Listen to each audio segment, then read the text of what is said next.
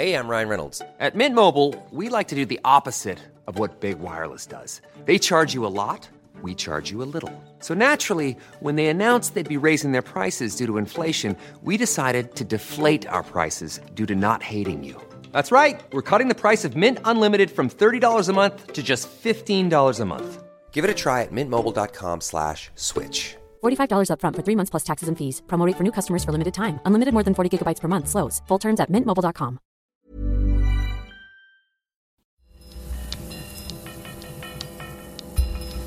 Falter Radio, der Podcast mit Raimund Löw. Sehr herzlich willkommen, meine Damen und Herren, zum zweiten Teil des Falterradios für Samstag, den 6.7.2019. Als Europas Schande ist die Verhaftung der deutschen Kapitänin des NGO-Schiffs Sea-Watch 3 in Italien bezeichnet worden, weil Carole Rakete ohne Erlaubnis der Behörden 40 Boat People in den Hafen von Lampedusa gebracht hat, ist sie festgenommen worden.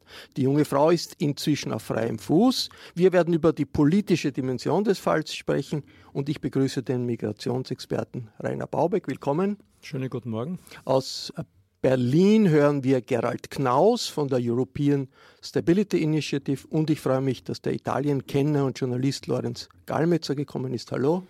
Hallo, guten Tag. Äh, Lorenz Gallmetzer beendet gerade ein Buch, das im Herbst herauskommt mit dem Titel Von Mussolini zu Salvini.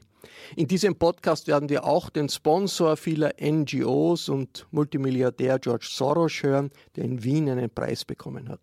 Carola Rakete, der Kapitänin äh, der Sea-Watch 3, droht ein Verfahren in Italien wegen Beihilfe zur illegalen Migration und wegen Widerstands gegen die Staatsgewalt.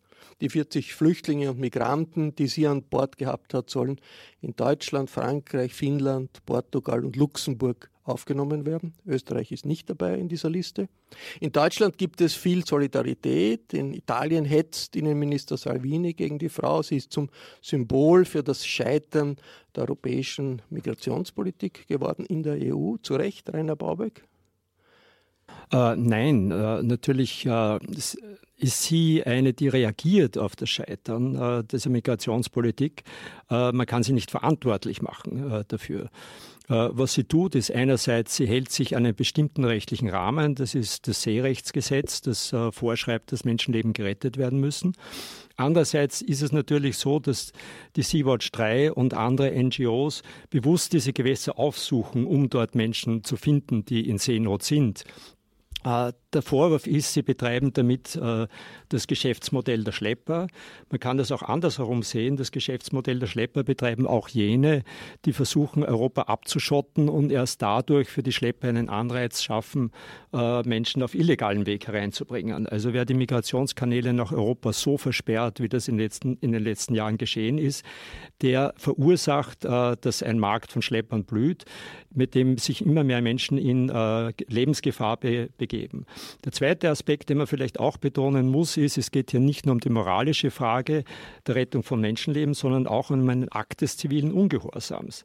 Natürlich gibt es italienisches Recht, gegen das äh, hier verstoßen wird. Aber in einer Demokratie haben die Bürger und Bürgerinnen auch das moralische Recht, gegen von ihnen als ungerecht empfundene Gesetze aufzubegehren und gewaltfrei Akte des zivilen Ungehorsams zu setzen, was hier geschieht. Äh, Lorenz Gallmetzer, wie muss, muss man sich das vorstellen, diese politische Kampagne des Innenministers äh, Salvini gegen Carola Rakete und die Sea-Watch 3? Naja, man muss sich das so vorstellen, dass äh, Matteo Salvini äh, praktisch seine gesamte rasante politische Karriere der letzten sechs Jahre äh, mit dem Thema Migration bestritten hat. Das heißt, das war das Hauptthema, neben allen anderen populistischen und äh, nationalpopulistischen Themen. Äh, und zwar ist es eine sehr perfide Vorgangsweise, äh, weil er seinen Kampf eigentlich direkt und fast ausschließlich nur gegen die NGOs richtet. Niemand sagt, vor allem im Ausland geht das völlig unter, dass in derselben Zeit, wo er gegen die Diciotti, die äh, Open Arms und, und Sea-Watch äh, kämpft seit über einem Jahr, seit er an der Regierung ist, täglich zwischen 50 und 200 Flüchtlinge aus Nordafrika in kleinen Barkon in diesen Schiffen ankommen und einfach in Lampedusa und die Pozzallo und überall dort gelandet werden, von der italienischen Küstenwache aufgenommen werden und versorgt werden, meistens von der Kirche. Das heißt, für ihn ist der Kampf gegen die NGOs ein emblematischer, um damit gegenüber der EU, das ist seine Rechtfertigung, ein Zwangsmittel einzusetzen, um die Verteilung der Flüchtlinge in ganz Europa durchzusetzen. Das ist seine Argumentation. Hat das etwas damit zu tun, dass äh, das eine deutsche Kapitänin ist, dass viele dieser Nein. NGOs deutsche Nein, er hat das vorher NGOs mit, er hat das vorher mit drei, vier Schiffen so gemacht und jetzt ist heute ist gerade wieder äh, äh die Mediterranier, glaube ich, unterwegs äh, äh, in Richtung Lampedusa. Das wird sich wieder so abspielen. Nein, es ist ganz einfach. Äh, seine Kampagne war, und man muss wirklich zusagen, selbst ich, äh, der seit anderthalb Jahren das täglich verfolgt, äh, bin darauf reingefallen und habe das mittransportiert, wie sämtliche seriösen Zeitungen. Er hat immer gesagt, die 600.000 Illegalen werde ich, sobald ich Premierminister bin, er wollte damals Premierminister werden, in Wirklichkeit Innenminister, de facto Premierminister, starker Mann, werden wir sie hinauswerfen. Packt eure Koffer. Äh, La Pacca è finita, das schöne Treiben ist vorbei. In Wirklichkeit, nach einem Jahr hat er ganz kleinlaut zugegeben, es sind leider nicht 600.000, sondern nur 90.000 Illegale. Es sind zwar 470.000 äh, äh, gelandet in dem Zeitraum von zwei Jahren. Aber die meisten sind schon längst in anderen europäischen Ländern. Das heißt, er musste zugeben, dass das eine reine Propagandamasche war, auf die alle von Berlusconi. Warum ist das so erfolgreich?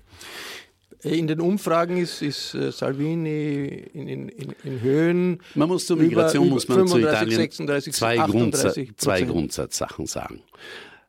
Laut Eurobarometer 2019 halten 32 Prozent der Italiener die Migration für das größte Problem des Landes noch vor Wirtschaftskrise, Arbeitslosigkeit, Kriminalität, Mafia und so weiter. Wenn man sie befragt, hat Eurobarometer gemacht, gehen die, die, die große Mehrzahl der Italiener davon aus, dass die Zahl der in Italien befindlichen Ausländer 25 Prozent der Bevölkerung ausmachen. In Wirklichkeit sind es 7 Prozent. Das ist die Wahrnehmung.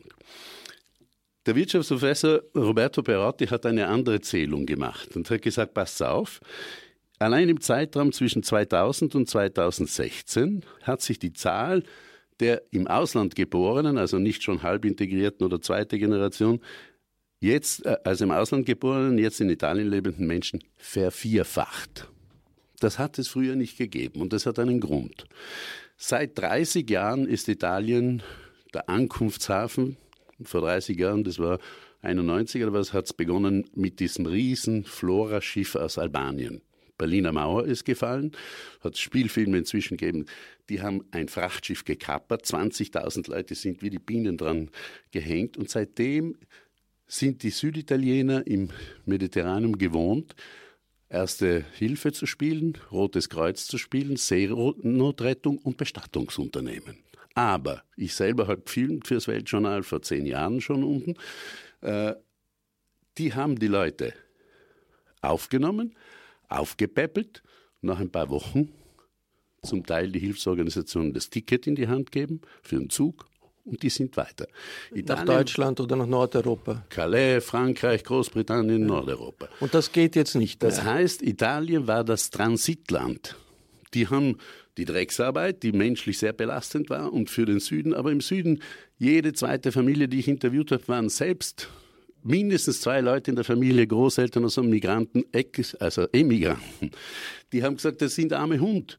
Wie wir hingekommen sind, sind die gekommen von der Gewerkschaft, der Arbeitnehmer und Ding. Wir haben die Papiere gehabt und dann habe ich 30 Jahre in der Schweiz gearbeitet, in, zwar zu sechs im Zimmer und so, aber am Sonntag sind wir mit den Schweizern in der Kirche gewesen. Und das ist die, die, die Situation 2015, ist jetzt ganz eine, eine ganz andere. 2015 haben sämtliche mit diesen 71 Toten da bei uns im, im Kühlwagen, haben plötzlich alle die Schotten dicht gemacht und die Italiener haben sich plötzlich sämtliche ankommenden Ausländer zu Hause halten müssen. Und die sind nicht vorbereitet darauf. Die Infrastruktur, die äh, sozialen die, äh, Integration, das war kein Thema. Das haben die nicht Rainer Baubeck, es ist ja ein Teil der Darstellung und, und, und, und der, der, Botschaft des Salvini, sie werden dauernd von Europa im Stich gelassen. Ja.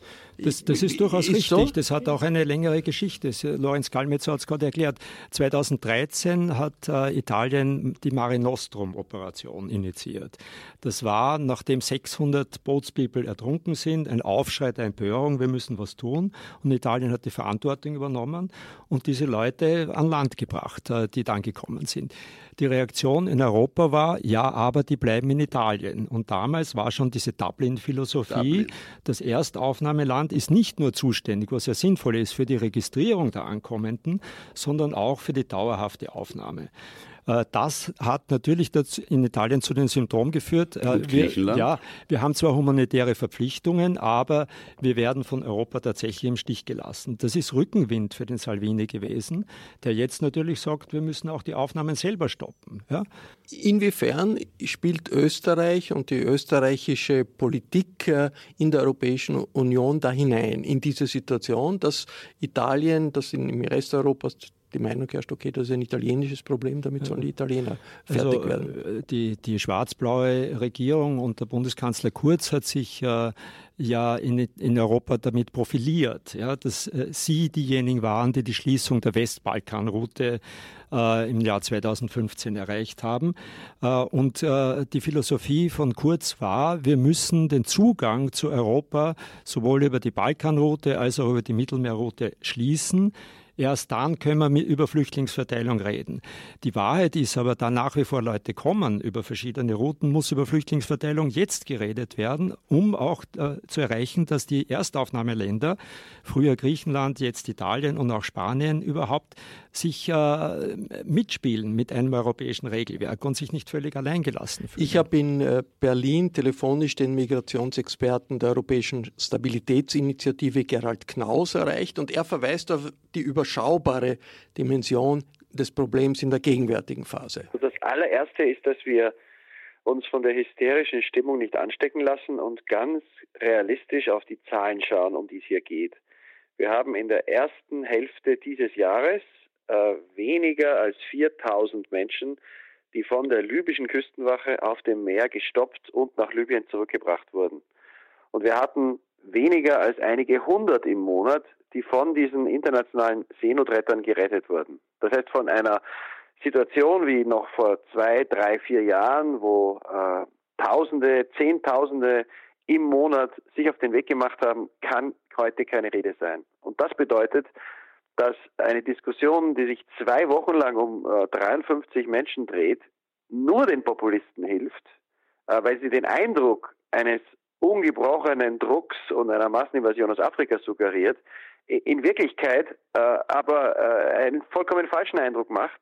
Und wenn es auch nur ein oder eine kleine Gruppe von Staaten gäbe, wie etwa Deutschland, das sagt, wir übernehmen die Leute, die von deutschen Schiffen oder von deutschen Organisationen gerettet werden, äh, und es gibt dann keinen lauten Aufschrei, wie etwa bei den Menschen, die auch Italien noch aufnimmt, die aus Tunesien kamen in den letzten Wochen und kein Mensch redet darüber, äh, dann wäre dieses Problem äh, zu einem guten Teil gelöst und nicht auf Kosten der Seenotretter, die dann wochenlang auf dem auf dem Meer nach einem Hafen suchen. Der ehemalige österreichische Bundeskanzler Kurz hat ein großes politisches Thema daraus gemacht, das Mittelmeer, die Mittelmeerroute äh, zu sperren. Inwiefern ist er mitverantwortlich für diese politische Atmosphäre? Die, die Grundidee, dass man verhindern soll, äh, dass sich Menschen in diese Boote setzen, die ist ja richtig. Nur die Frage ist immer, mit welchen Mitteln man das erreicht. Tatsächlich ist es so, wenn sich viele Menschen in diese Boote setzen, das war 2014 so unter Mare Nostrum, das war 2016 so, als es mehr Seenotrettung gab als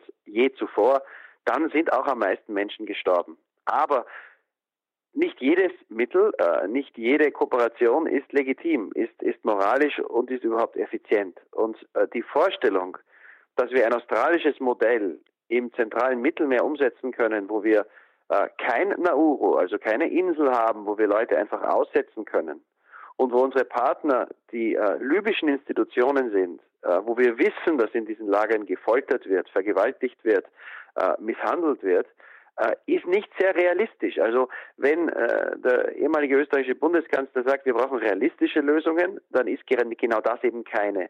Äh, und wenn es dann darauf hinausläuft, äh, durch die Behinderung der Seenotrettung mehr vermeidbare Tote in Kauf zu nehmen. Und ich unterstelle das dem Bundeskanzler nicht. Ich bin sicher, die, die, er wäre genauso schockiert von der Idee, dass eine Stunde von einem Rettungsboot entfernt ein Boot in Seenot ist und dann fährt keiner hin und rettet. Aber wenn das nicht passieren soll, äh, dann brauchen wir eine andere Lösung. Und die einzige Lösung kann dann sein, wir retten, wir machen schnelle Asylverfahren und wir schicken dann nach einem Verfahren in sichere Länder, also die Herkunftsländer, alle die zurück, die keinen Schutz äh, brauchen in Europa. Das wäre ein konstruktiver Vorschlag und da sollte Österreich sich auch mit Deutschland und anderen dafür einsetzen. Was könnte Österreich jetzt in der jetzigen Situation oder auch in den nächsten Monaten konkret tun, um eine solch, einer solchen Lösung näher zu kommen? Es gibt eine ganze Reihe von sehr, sehr konkreten Dingen, die man sofort tun könnte, äh, wenn man sich äh, der wirklichen äh, spezifischen Dimension des Problems bewusst ist. Also die 3400 Leute, die im letzten halben Jahr von den libyschen Küstenwachen zurückgebracht wurden, landeten daraufhin automatisch in schrecklichen Lagern. Und wir wissen, wie die Zustände dort sind. Äh, die EU und auch Österreich sollten darauf bestehen, dass die libysche Küstenwache, die auch von der EU Geld bekommt, jeden dieser Leute, diese paar hundert im Monat, äh, dem UNHCR übergibt, in dem Moment, in dem sie Libyen wieder erreichen. Das ist möglich. UNHCR ist vor Ort. Auch IOM, die Internationale Organisation für Migration, ist vor Ort. Und dann sollten diese Leute die Gelegenheit bekommen, so schnell wie möglich Libyen zu verlassen, etwa indem man sie nach Niger, dem südlichen Nachbarn, evakuiert. Das bedingt aber, dass man Niger anbietet, anerkannte Flüchtlinge äh, von dort aufzunehmen. Äh, im, im, im, bis jetzt, in den letzten, ich glaube, es sind zwei Jahre, waren es 2000. Wenn man diese Zahl schon mal verdoppelt, hätte man sehr viel erreicht. Denn in diesem Moment sind insgesamt etwa 6000 Menschen in ganz Libyen in diesen Lagern. Also wieder, es geht nicht um Hunderttausende, es geht nicht um Millionen, es geht um ein paar tausend Menschen. Und Österreich könnte mit anderen Staaten mit einer humanitären Tradition sagen, äh, wir engagieren uns hier, indem wir versuchen, Menschen aus Libyen rauszubringen, ohne einen neuen Magneteffekt zu erzeugen. Äh, und was die Seenotrettung betrifft, wenn Leute gerettet werden, äh, und wenn dann nach einem hoffentlich schnellen Verfahren festgestellt wird, es gibt darunter Menschen, die Schutz in Europa brauchen, sollte sich Österreich auch beteiligen und sagen, äh, wir nehmen diese paar Leute auf. Das ist alles umsetzbar und das ist alles im Einklang mit unseren, unseren Grundwerten als Europa, als einem Europa, in dem Asyl und Menschenrechte gelten. Gerald Knaus war das der Migrationsexperte der Europäischen Stabilitätsinitiative. Lorenz Gallmetzer, was ist in Italien die Position der Linken, derer, die eine Alternative zu dieser demagogischen Linie des Salvini äh, präsentieren? Naja, äh, äh, was der Gerald Knaus da äh, gesagt hat mit dieser Politik der UNHCR und IOM und zurück nach Niger, das stimmt. Das hat der Linke, also unter Gentiloni und Renzi noch Innenminister Miniti genau versucht zu tun. Der Unterschied. Damals wie man gesagt hat, man gibt der äh, libyschen Küstenwache ein paar Boote, Schnellboote, die sind ja völlig nicht äh, entsprechend ausgerüstet, außerdem sind es Milizen und nicht wirklich offizielle und so weiter, wurden diese Operationen noch von der italienischen Küstenwache koordiniert und begleitet. Das heißt, die libysche Küstenwache war unter italienischer militärischer Observation. Dann haben sie sie zurückgebracht, auch in diese Lager, aber haben von dort dann versucht, diese Rückführungen zu machen. Das war ein erster Ansatz. Da hat, haben die Italiener, die ja dort auch eine koloniale Geschichte haben, haben das gemacht, indem sie mit dem Bürgermeister, mit den Clanchefs, die haben gesagt, du kriegst eine Schule, du kriegst ein Krankenhaus, du kriegst das und die anderen kriegen Waffen, äh, damit ihr uns dabei helft.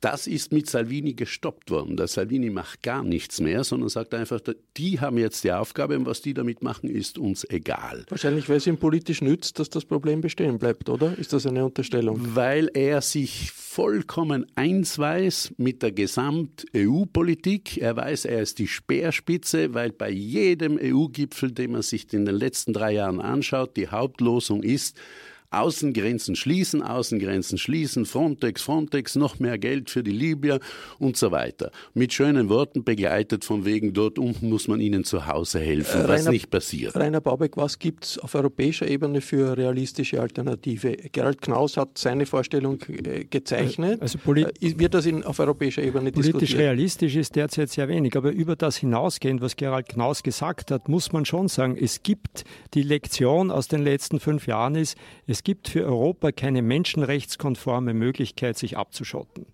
Äh, die Abwehr der Migration führt systematisch zu Menschenrechtsverletzungen im europäischen Kontext. Daher ist die Antwort darauf, man muss eine Pro-Migrationspolitik entwickeln in Europa. Das sind Dinge wie Botschaftsasyl, Resettlement von Flüchtlingen, damit sie nicht auf Schleppmoorrouten angewiesen sind, sondern direkt aufgenommen werden. Natürlich braucht es einen Verteilungsschlüssel zwischen den und europäischen schon auch Staaten. Eine Kontrolle der Grenzen. Eine Kontrolle der Grenzen und vor allem Migrationspartnerschaften, Migrationsentwicklungspartnerschaften mit den afrikanischen Herkunftsländern, wo legale Möglichkeiten sind der Einwanderung für jene, die keine Flüchtlinge sind, aber die vielleicht sogar in Europa gebraucht werden. Also Pro-Immigrationspolitik heißt nicht offene Grenzen, oder? Heißt, nein, absolut nicht. Offene Grenzen sind eine falsche Utopie in der jetzigen Situation. Man braucht eine geregelte Form von Migrationskanälen, sowohl für ökonomische als auch für Flüchtlinge. Äh, und die müssen sozusagen äh, begehbar sein. Wenn man diese Kanäle zustopft, äh, wenn man einen davon zustopft, dann verlagert sich der Strom in den anderen und die Abwehr kann mit zunehmend menschenrechtsverletzenden Mitteln nur mehr erfolgen. Danke Rainer Bauberg, danke Lorenz Gallmetzer. Die Mobilisierung gegen menschenwürdigen Umgang mit Flüchtlingen ist ein wichtiger Hebel rechtsextremer Politiker, um den Rechtsstaat und demokratische Freiheiten auszuhebeln. Um die Gefahren für die liberale Gesellschaft ging es bei einer Veranstaltung der Schumpeter-Gesellschaft in Wien. Josef Schumpeter war ein führender aus Österreich stammender Ökonom des 20. Jahrhunderts. Präsident der Schumpeter-Gesellschaft ist der Gouverneur der österreichischen Nationalbank. Ewald Nowotny. Den Schumpeter-Preis 2019 verlieh Nowotny an den Investor und Sponsor George Soros. Soros unterstützt seit Jahrzehnten NGOs, die sich weltweit für Demokratie und Menschenrechte einsetzen. Das große Geld hat der Milliardär in den USA durch internationale Finanzgeschäfte gemacht. In seinem Herkunftsland Ungarn führt die Regierungspartei Fidesz eine antisemitische Hetzkampagne gegen George Soros. Ähnlich klingen Rechtsaußenpolitiker in Frankreich und in Italien. Die von ihm mitgegründete Zentraleuropäische Universität muss aus Budapest nach Wien ausweichen. Bei der Preisverleihung in der Nationalbibliothek in Wien hat der Rektor der Zentraleuropäischen Universität, Michael Ignatieff, eine alarmierende Analyse des Wechselspiels zwischen europäischer Integration und den autoritären Entwicklungen in Osteuropa geliefert. Wir dokumentieren in diesem Podcast die Aussage des Universitätsrektors Ignatieff, aber zuerst die Dankesrede des 87-jährigen George Soros in Wien. Soros bezieht sich dabei auf seinen politischen Helden, den österreichisch-britischen Philosophen Karl Popper, bei dem Soros in London einst studiert hat, nach der Migration seiner Familie aus Ungarn. Seine Rede ist ein Dokument der Zeit. Thank you very much for these kind words of introduction. I am honored to receive the Schumpeter Prize for three reasons. First, because I'm a great admirer of, Schumpeter's theory of creative destruction, which is even more relevant today than at the time Schumpeter proposed it. Ryan Reynolds here from Mint Mobile. With the price of just about everything going up during inflation, we thought we'd bring our prices down. So to help us, we brought in a reverse auctioneer, which is apparently a thing. Mint Mobile unlimited premium wireless. Ready to get 30, 30, bit to get 30, bit to get 20, 20, 20, bit to get 20, 20, bit to get 15, 15, 15, 15 just 15 bucks a month. So, Give it a try at mintmobile.com/switch. slash $45 up front for 3 months plus taxes and fees. Promo for new customers for limited time. Unlimited more than 40 gigabytes per month slows. Full terms at mintmobile.com. Secondly, because I have great respect for Governor Novotny, whom I have known for a long time and from whom I have learned a great deal. And third, because the university I founded, the Central European University, is moving to Vienna, and I'm going to be spending a lot more time here. So I'm grateful for the opportunity to meet you all this evening. Although I'm receiving a prize named uh, for Joseph Schumpeter, I'm a disciple of another great uh, uh, Viennese thinker, Karl Popper. Having survived both the Nazi occupation and the communist regime in Hungary, I ended up as a student at the LSE in London, where I read Popper's book, The Open Society and Its Enemies, uh, and it struck me with the force of revelation. He uh, became my tutor in my third year of study. Later, when I could afford to set up a foundation, I named it the Open Society Fund in Popper's honor. I've read most of Popper's books, and as a philosopher, conjectures and refutations uh, inspired me most. In the spirit of critical thinking that I imbibed from Popper, I didn't agree with all his ideas. He put forward the thesis of the unity of scientific method. That's to say, both the natural and social sciences should be held to the same standards and judged by the same criteria. I contend that this thesis can't be reconciled with his main proposition that scientific theories can only be falsified not verified. That makes all knowledge imperfect, and it also makes the social sciences more imperfect than the natural ones. The social sciences deal with events that have human participants. Therefore, human fallibility plays a much bigger role. I'm also the, the, the founder uh, of an organization called the Institute for New Economic Thinking, or INET for short. It's a global network of professors and students committed to fostering innovation in economic theory. That's what Schumpeter was doing. I am confident that if he had been alive when INET was formed, he would have been a charter member. Both Schumpeter and Popper are brilliant social scientists, and the social sciences are the focus of the Central European University. I think CEU will find a very stimulating environment here in Vienna, and it's my hope and uh, uh, uh, firm uh, conviction that in turn it will be here, it will be making a significant contribution to the cultural and intellectual life of the country. So I am very touched by the warm reception the Central European University is receiving in Vienna, and I am personally very grateful to be receiving the Schumpeter Award. Thank you very much. Der 87-jährige Investor und Sponsor George Soros bei seiner Dankesrede nach der Überreichung des Schumpeter-Preises 2019 in Wien. Zur folgenden Podiumsdiskussion hatte Ewald Nowotny, der Präsident der Schumpeter-Gesellschaft, Michael Ignatieff geladen, den Rektor der Zentraleuropäischen Universität. Ignatieff stammt aus Kanada, er ist Historiker und Publizist.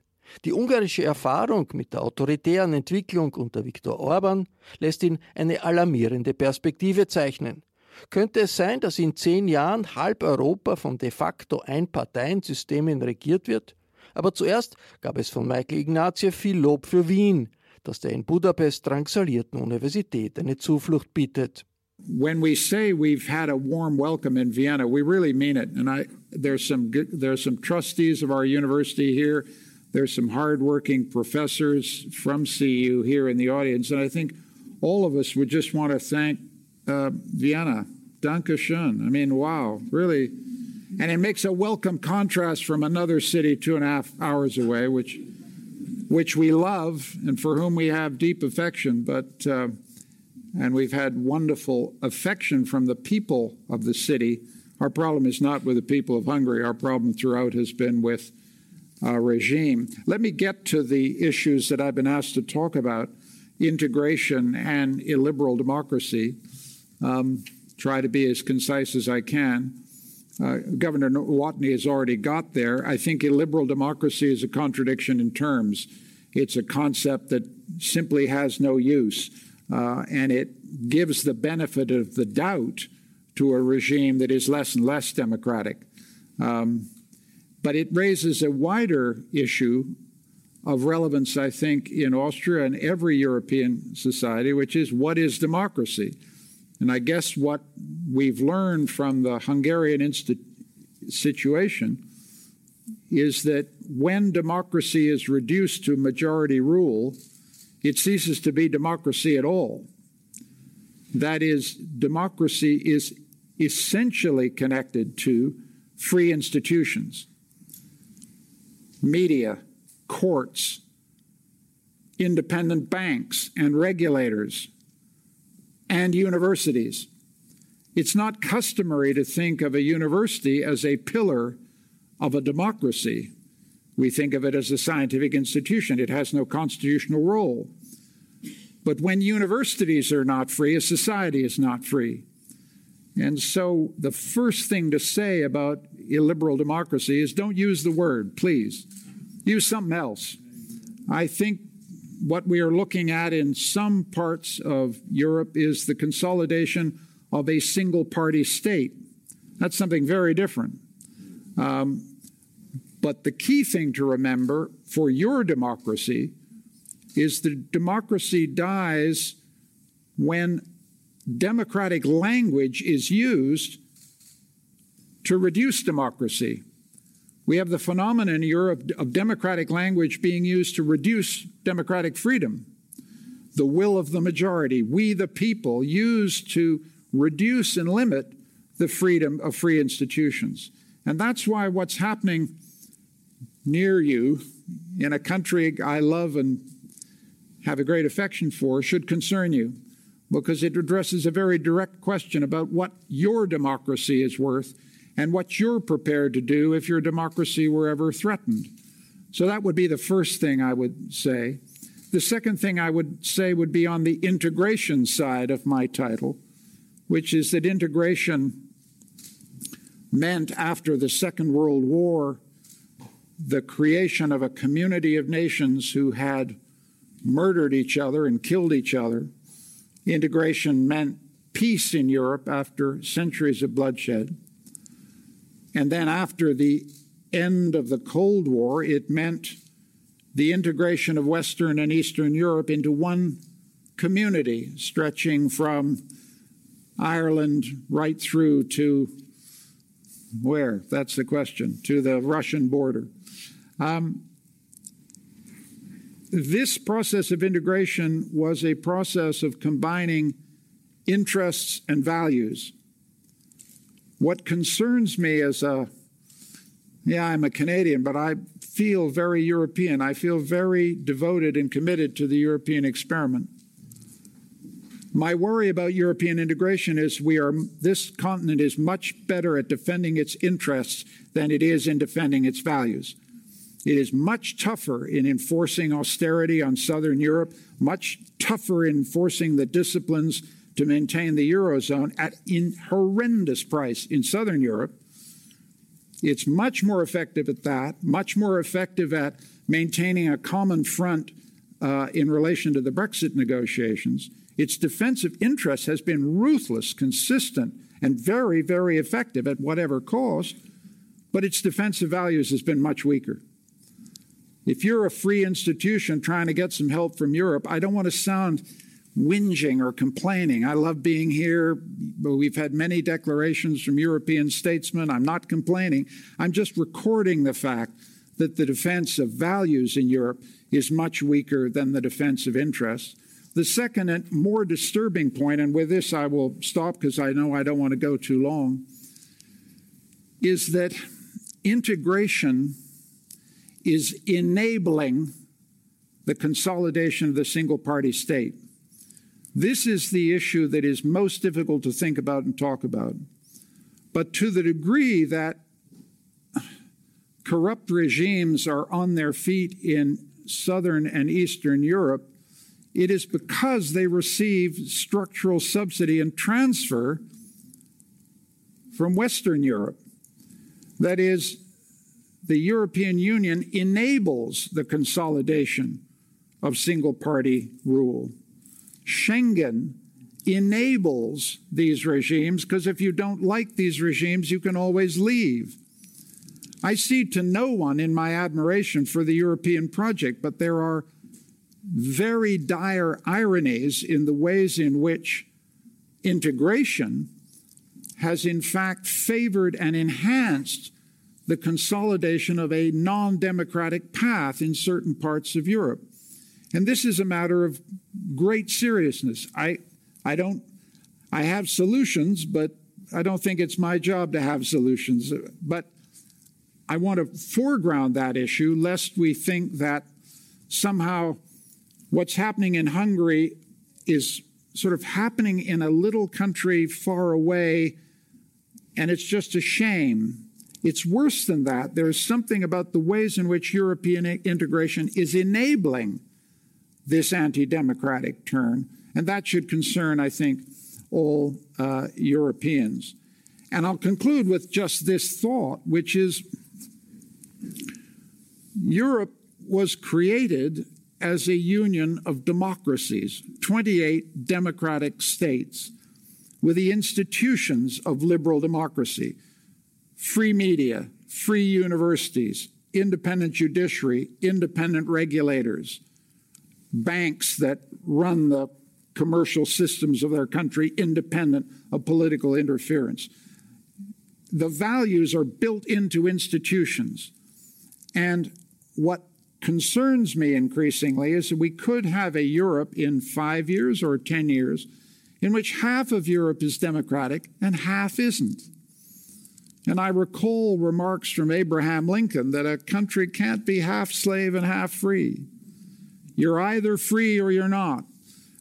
A Europe in which we have a democratic recession that becomes permanent is a Europe that in a decade will not exist. And I think everybody in the room would feel that was a catastrophe.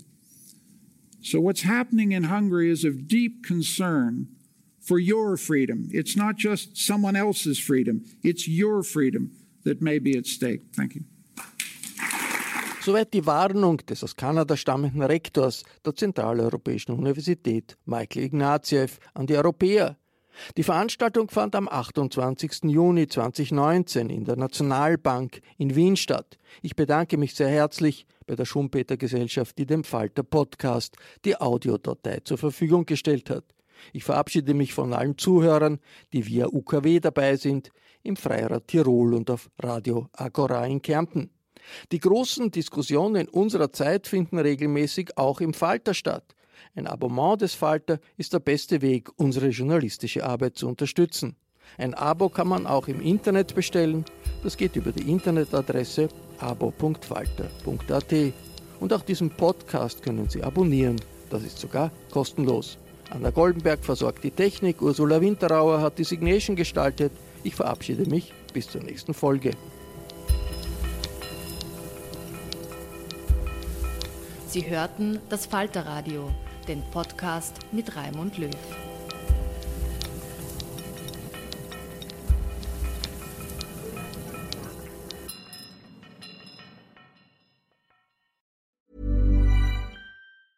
Hi, this is Paige from Giggly Squad, and I want to talk to you about Splash Refresher and my water intake. Okay, so you guys obviously know that I'm a hydrated girly, but sometimes when you drink that much water, it starts to just taste bland, and you're just like, I need something to spice it up. That's why I love Splash Refresher.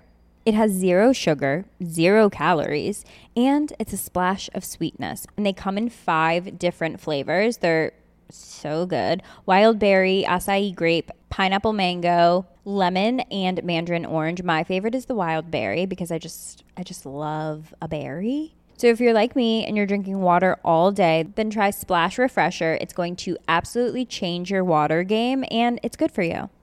Imagine the softest sheets you've ever felt. Now imagine them getting even softer over time. That's what you'll feel with Bowl and Branch's organic cotton sheets. In a recent customer survey, 96% replied that Bowl and Branch sheets get softer with every wash. Start getting your best night's sleep in these sheets that get softer and softer for years to come. Try their sheets with a 30-night guarantee. Plus, get 15% off your first order at bowlandbranch.com. Code BUTTERY. Exclusions apply. See site for details.